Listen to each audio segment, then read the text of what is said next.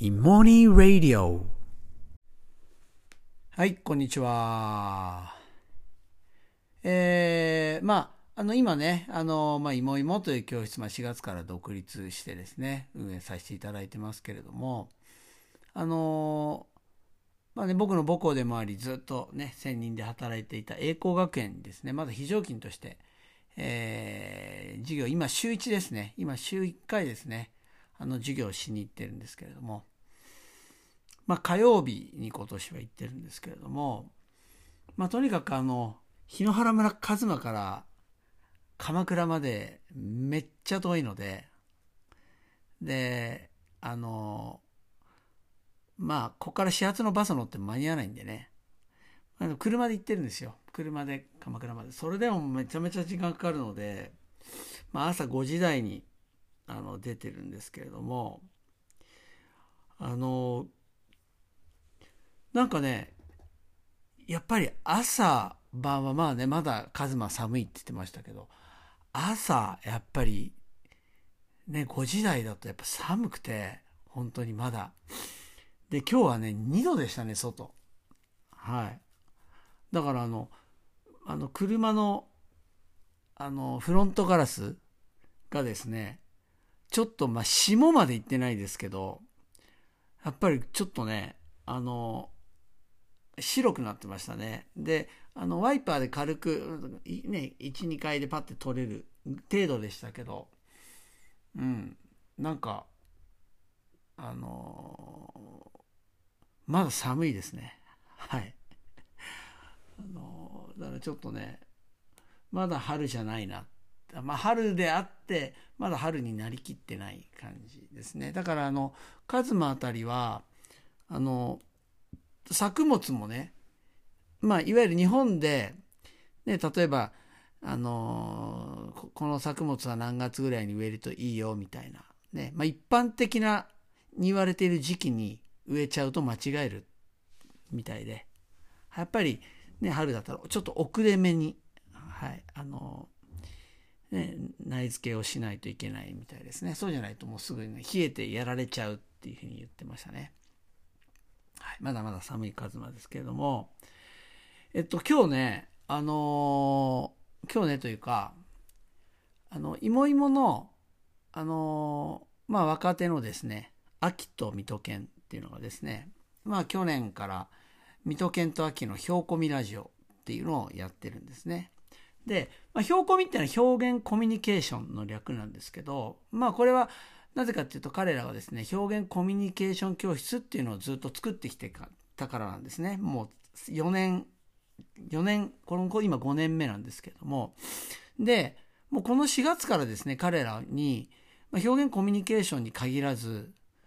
もうそこに数理的思考力、で、言語的思考力、それで表現コミュニケーション的思考力ですかね。まあ、要はね、思考力って脳を使うと。ね、脳を使うっていう、まあそこ大雑把に言うと。っていう意味では、もう彼らが今までやってた表現コミュニケーションってまさにもう思考力なんですよね。でしかも、なんか我々が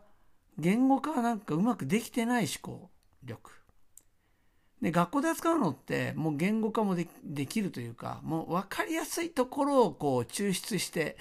ね、やってるのがまあ学校の教科であるのに対して、実は人間って、なんか言葉では説明できないけど確実に働いてる力っていうのを日々ね、あの、駆使してですね、人間って生きてると思うんですけど、その部分にですね、あの、いわゆる、を、こう、テーマにして、まあ結果的にですね、彼らがやってるのは、そこ部分、その部分をですね、向き合って、えー、いろいろ教材を作っている、本当素晴らしい授業なんですけど、まあ今年、いもいも教室っていう名前にしてね、あの、まあ、まあ、先ほども言いましたけど、数理、言語、表現、コミュニケーションのこの3分野を、ね、軸とした、ね、軸としてですね、思考力を、まあ、に焦点当ててやる教室なんですけれども、えっとね、なので、この、今週からかな、なんか、水戸健と秋のひょうこみラジオが水戸健と秋のいもいもラジオになったみたいですけどもね、今日それを今日聞いて、いやー、大したもんですね。うん、本当に大したもんです。あの、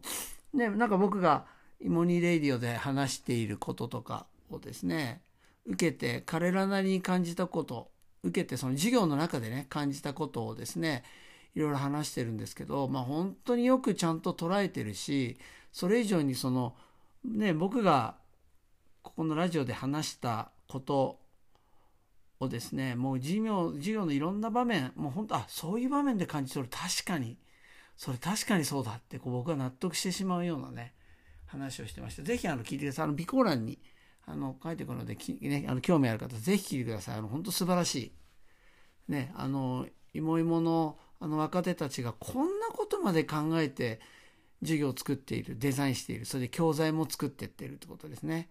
それをね、なってめちゃめちゃ勉強になると思います。ぜひ。でね、その中でね、あの、まあ僕が前、そのイモニレディオでですね、あの、話した話で、あの、中学、小学校2年生のね、あの、この言葉をね、あの、について話したことがあると思うんですけど、それ何かっていうとですね、あの、まあ、とにかく子供たちがもう河原でいろんなものを見つけていくんですよ。我々も見てるはずなんだけど、全然目に入ってない。で、彼らが、は、でもなぜか見つける。で、ね、で、な、なんかすごいね、なんで見つけるの？それ見つけられるの？みたいなこと言ったら、その小学校2年生の子がね、その子供がものを見つけることができるのは知らないことばかりだからだよって言って。びっくりしてね、僕も。はっ。それで、あ、そっか、確かにな。大人ってちゃんと見てないもんなって言ったらね、大人って知っていることが多いから、見ても知ってると思い込んでしっかり見ないんだよって言うんですよ。いや僕本当にハッとしてもうちょっと感動してメモったんですけど今もそれ読んだんですけどね。メモったの。あのこの言葉ってねほんと深くてその時ももちろんびっくりしたんだけどもっともだと思ったんだけどね僕もね生活のあらゆる場面でそれ以降ああ知ってるっていうことは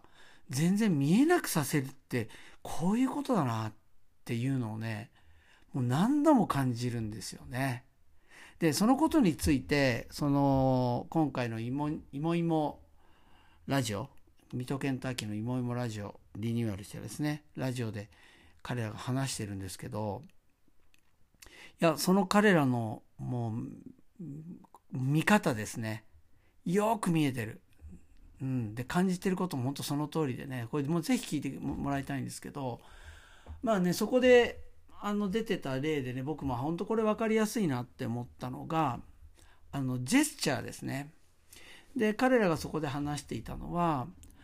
あの、まあ、今年の4月から低学年教室つまり1年生から3年生の教室を持ってねもうその今までやってた小学校高学年そして中学校の教室ともう全然違うって言うんですよ。であのジェスチャージェスチャーがね、もう本当にもうなんかもういろいろ気づかされるっていうんですよね。で、そこで、そのさっき言ってた子供はね、何も知らないからものをよく見つけることができるんだ。ね。で、大人は知ってることが多いから見ても知ってると思い込んでしっかり見ないっていうこと。その部分を彼ら見てるんですよ、ジェスチャーで。で、何かっていうと、例えば、動物をジェスチャーで表現するって言った時に例えば象って言ったらもう高学年以上だといわゆる手をね顔の前に持ってきてブラブラするみたいなまあそういうふうにするで相手は分かるんですよあ象だって分かるでつまり何かって言ったらそれ象のジェスチャーをその子が自分なりにしてるんじゃなくてもう記号化されたものを学んではい。わかるでしょ？象だよって。で、相手もすぐわかるんですよ。あ、象だって。でも相手も、その子を見て象を感じるじゃなくて、顔の前に手持ってきてブラブラ振るから、あ、象だっていう。まさに、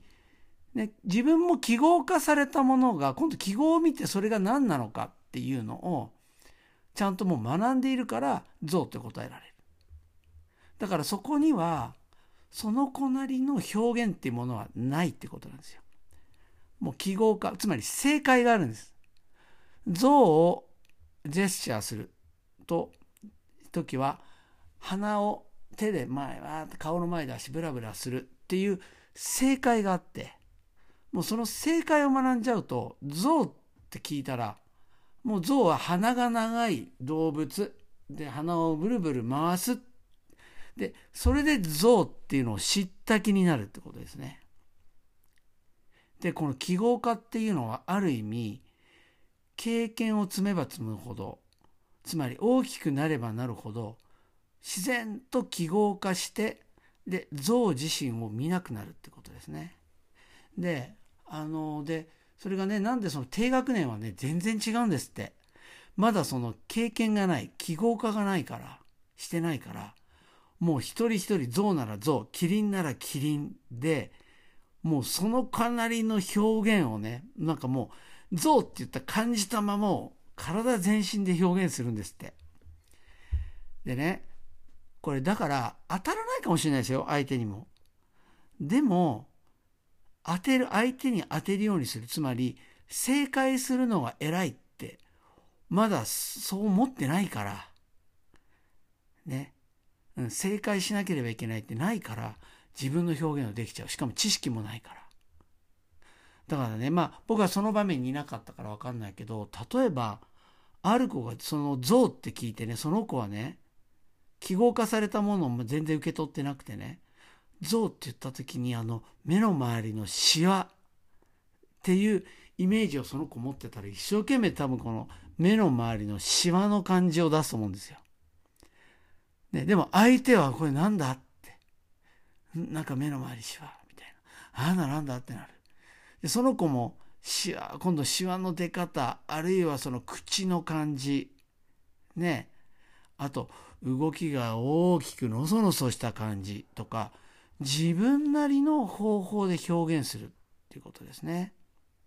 で、相手も一生懸命相手が、あの、あの、いわゆるジェスチャーしてる人が、どういうところを表現しようとしてるのかってしっかり見ると思うんですよね。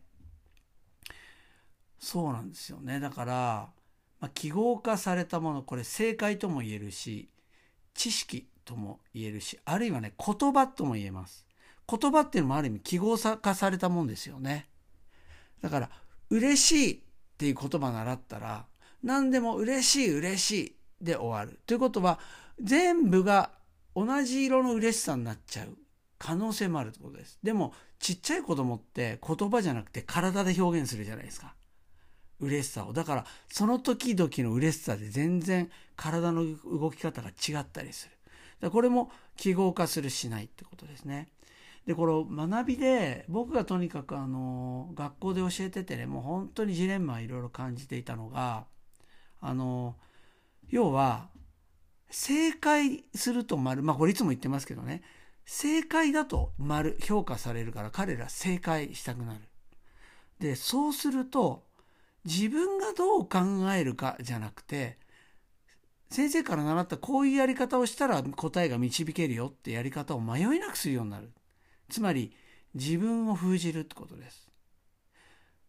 だからね、もうちょっと別の言い方すると、自分であるっていうことが意味を持たない学びっていうことですね。で、学びってもちろんいろんなこと、ね、何を学びって言ってもいいと思うんだけど、僕はね、そこに躍動ってね、まあ、感じないというか、子供たちがやっぱり生き生きするところって、やっぱ多くは自分のやり方でやってる時なんですよ。自分なりの表現をする。自分だからできる表現ってことですね。正解じゃないんですよ。で、それを周りの人がその自分なりに表現したこと、考えたことっていうのが周りの人に影響したってことですね。周りが、あ、なるほどって心を動かしたとか、あるいはそのやり方に乗ってくれたとか、ね、そこがね、結構学びの醍醐味だし、逆に僕だから学びって生きるってことだと思ってるんですけど、生きるってそういうことだと思うんですよね。正解をするっていうよりも自分なりの方法、自分の手持ちで何とかするっていうことですね。やっぱそこが僕は学びだし生きるっていうこと。なんかそこに一一番醍醐味を感じるっていうところなんですよね。そうだからある意味低学年の教室をねやった彼らの感想を聞いてるとまだ低学年の子供ってまあいわゆる社会性を持った人間になりきってない。逆に言うとこれが正解。これが不正解とかいうね、みんなのルールみんなで共通した記号感じ方みたいのに影響されてないので逆に言えば自分自身で考える。自分自身で感じることができる。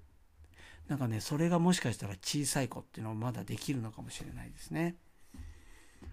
なんかねでそれをああなるほど。だから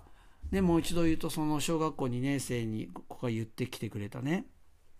その子供がものを見つけることができるのは知らないことばかりだからだよ。ね。知らないこと、そこに知識とかないから、その子は自分の目で見るってことです。で、自分が感じる。目の周り、あ、象のひずめ大きい、何個あるとか、ね、鼻に注目すんだよ、象はっていうのを、そういう正解を知らないからこそ、自分の見方ができるっていうことですね。で、しかも、それと同じ見方を人でしないわけですよ。人それぞれで。だから、人の別の見方を聞いたときに、あ、歪めなんかに注目するの、なるほど。って周りも心を動かすことができる。僕はそれが対話的な学びだと思うんですね。決してみんなで考えることじゃないってことです。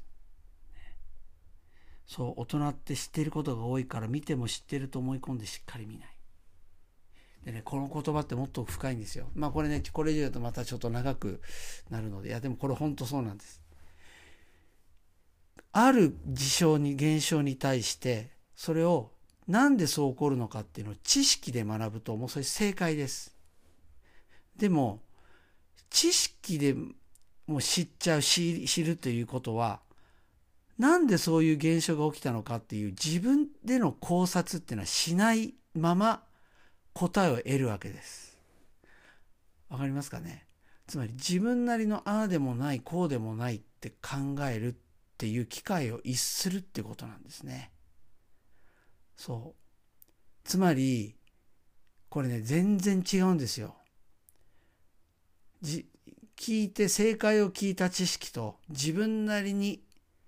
自分の手持ちで仕入れた、まあ、知識というか推測っていうんですかねきっとこうだろうっていうもうこれ全然ものが違うんですよ。ねこれだからねこれ実は大きいことなんですよ。でやっぱりそのまあ僕がずっとやってきた授業っていうのはまさに自分である意味がある学びってことですね。だから答えを彼らが導けるようにしてあげることなんかちっちゃなことで自分なりに自分の手持ちでなんとか答えを手繰り寄せようとするってそのプロセスですね。このプロセスを邪魔しないってことですね。うん、そこを自分の足で進もうと平気で進もうとできるっていうですね、まあ、そういうこうマインドをですね、えー、作ってあげる